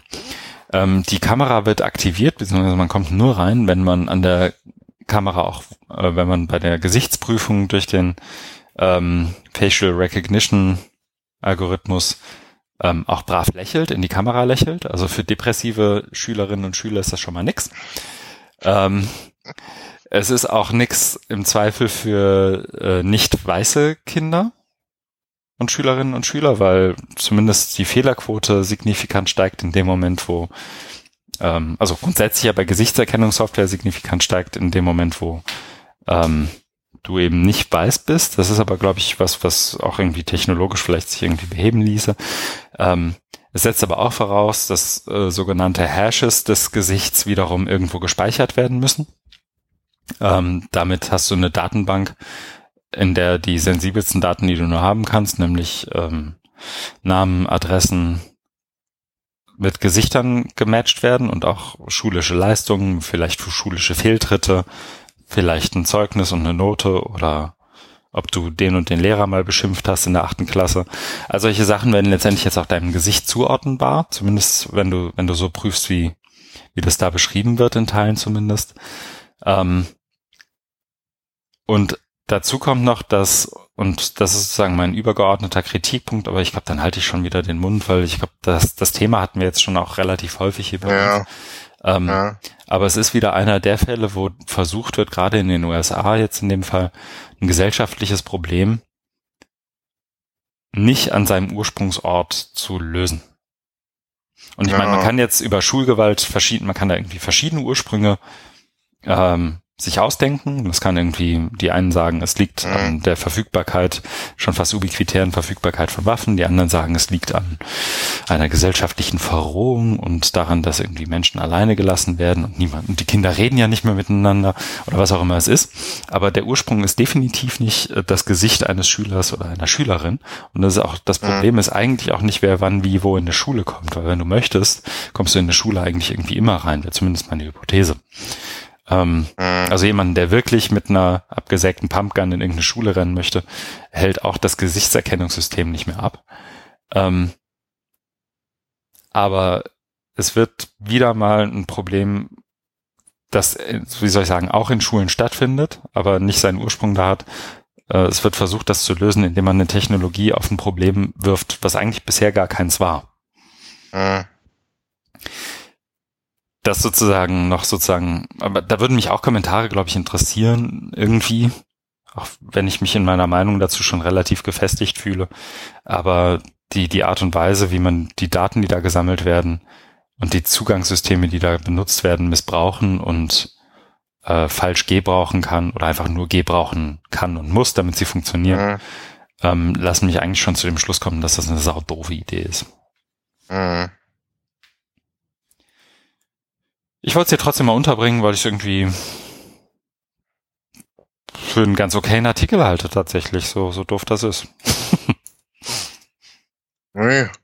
Also auf jeden Fall seine Berechtigung, nur ja, mhm. da müssten wir uns wegen mehr Zeit dafür nehmen und mhm. das war jetzt nicht mehr möglich. Genau, deswegen mein 5 Minuten Kurzreferat und die entsprechende Marke an dieser Stelle. Und dann sind wir eigentlich schon bei dem nächsten. Und das ist eine Studie, wie soll ich sagen, auch das geht, glaube ich, schnell. Ähm, es geht um einen Inside Higher Ed Artikel ähm, mit dem Titel Free Digital Textbooks versus Purchased Commercial Textbooks. Untertitel Open Educational Resources have students have saved students millions of dollars, but can they also improve students' grades? Also ähm, es geht um freie Digitalbücher ähm, oder E-Books ähm, versus oder ähm, gekaufte, kommerziell vertriebene Textbücher, also ähm, wie sagt man denn?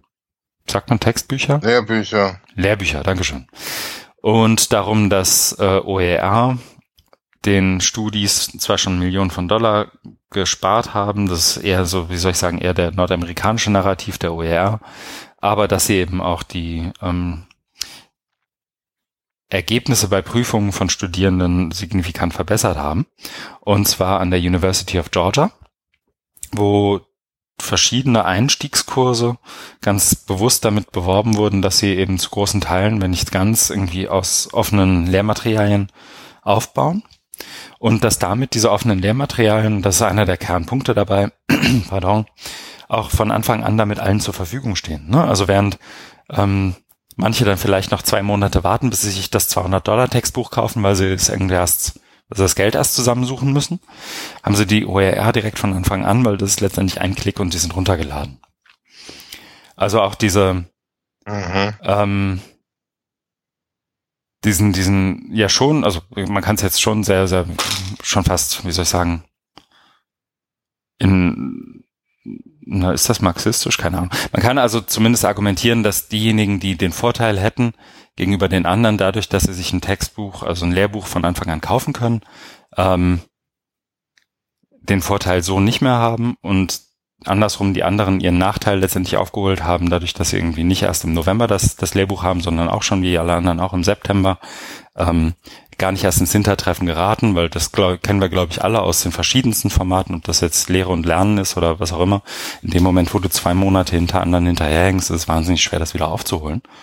Ähm, und das scheint hier wohl einer als der, als einer der Faktoren erkannt worden zu sein, der irgendwie unter anderem dafür gesorgt hat, dass OER in dem Kontext dazu beigetragen haben, dass die Ergebnisse der Aha. Studierenden irgendwie besser waren. Was ich interessant finde, weil das ist so ein Nebeneffekt, über den wir, glaube ich, gar nicht so richtig nachdenken. Also ich, mir war das vorher nie so, so hundertprozentig klar. Aber dass das irgendwie auch eine Perspektive ist, die zumindest da eine Rolle spielt und die ja sicher auch hier irgendwie eine Rolle spielen kann, äh, fand ich irgendwie ganz spannend. Mhm.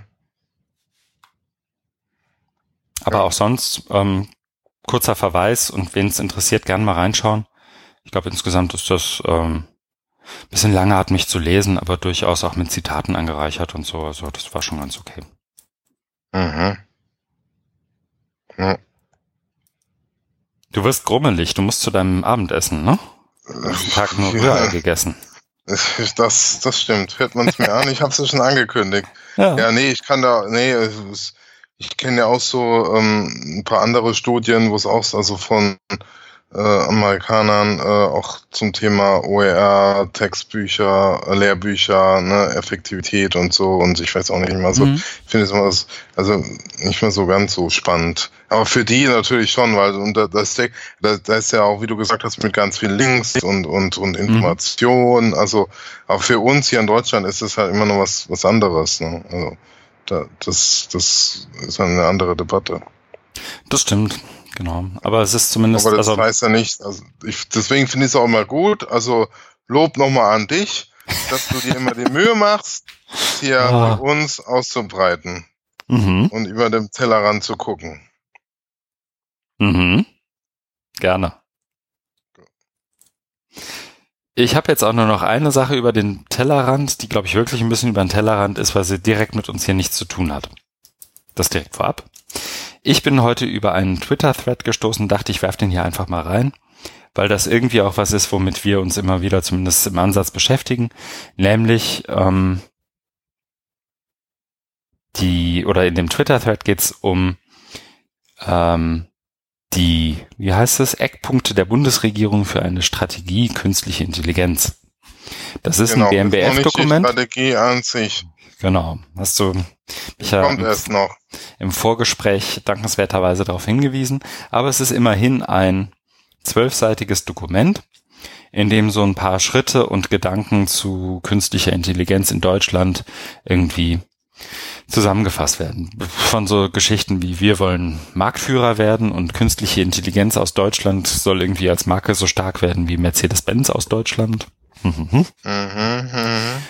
Ähm, und ich habe hier den Twitter-Thread gefunden von Stefan Heumann, at st-heumann der Co-Direktor beim äh, bei der Stiftung Neue Verantwortung ist und da ein, zwei, drei, vier, fünf Sachen mal zusammengeschrieben hat und die zusammengetragen hat. Und der Thread an sich ist irgendwie lesenswert, weil ähm, es auch ein paar ganz gute Antworten darauf gibt. Und ähm, glaube ich, man innerhalb von fünf Minuten Zeit invest ähm, so einen ganz guten Überblick kriegt, was passiert zu dem Thema gerade sozusagen in, in Deutschland, was passiert auch im BMBF zu dem Thema und worauf kann man sich vielleicht irgendwie einstellen und worauf vielleicht eher nicht. Und dafür fand ich es irgendwie ganz, ganz brauchbar. Okay, ja, also mal kommentiert wird. Genau. Ja, und das war's auch schon. Ja. Eine Marke. Wir laufen Gefahr, ein sehr kurzes Feierabend Open Education aufgezeichnet zu haben, denn wir sind jetzt gerade mal ja, 1,35, 55. Habe ich keine Probleme mit. Ich finde es sehr angenehm. ja. Ja, das ist immer noch lang genug. Das sind auch schon über 90 Minuten. Aber wirklich. Ja. Trotzdem sollten wir uns noch die so Zeit eine neue nehmen. Bescheidenheit. Genau. Wir müssen ja auch den Gürtel mal enger schnallen hier. Ähm, wir sollten aber mal besprechen- besser. Auch in der, es gibt auch kurze, gute Podcasts. Ja, genau. Da hätte ich unseren bisher nicht einkategorisiert und ich glaube, er hat sich die Auszeichnung noch nicht verdient, nur weil wir gerade erst bei in der 97. Minute sind. Aber wir haben ja auch noch ein bisschen. Wir wollen ja noch drüber reden, was wir tun werden. Du darfst Ja, gerne anfangen, eine- wenn du möchtest. Ja, ich fange an. Nächste Woche, Mittwoch bis Freitag, ist die äh, Summer School vom Hochschulforum in Schwanenwerder Mhm. äh, an der Havel, westlich von Berlin, so ist es. Mitte. Oder wenn ich das jetzt richtig, ich müsste mal, Es deswegen habe ich jetzt so langsam Berlin-Mitte, gesprochen. Ich habe jetzt äh, so langsam gesprochen, weil ich das in meinem Kopf nochmal äh, eingeordnet habe. Genau, ich ähm, habe die Ehre, äh, dabei sein zu können, ohne einen aktiven ba äh, Part. Also ich will mich natürlich schon irgendwie einbringen mit äh, Gespr äh, Gesprächen und so weiter, aber muss jetzt keinen Vortrag oder Workshop oder sonst was machen. So ist es. Ja. Da haben wir was gemeinsam, aber etwas unterscheidet uns auch. Ich werde zwar auch da sein, aber ich habe den aktiven Part der Moderation, wie eingangs schon angekündigt. Und ich werde, wir werden es wahrscheinlich gerade deswegen auch nicht schaffen, nächste Woche irgendwas aufzuzeichnen, aber vielleicht die Woche danach, müssen wir mal gucken. Ähm, und ich habe am Samstag noch, sprich übermorgen oder in dem Moment, wo das hier gehört wird, wahrscheinlich morgen, wenn man schnell ist, äh, den besagten Wikimania-Workshop, zu dem ich auch nochmal herzlichst einladen möchte. Mhm. Ja. Dann sind wir eigentlich durch, ne? Ja, super. ähm, vielen Dank fürs Zuhören an alle, die jetzt noch an den Endgeräten sitzen. Und äh, Feedback wie immer wahnsinnig gerne über Blog, Twitter, persönlich, Brieftaube, wie auch immer. Und dir einen schönen Abend und guten Appetit, Markus. Danke. Mach's Bis gut. dahin. Tschüss. Ja, tschüss.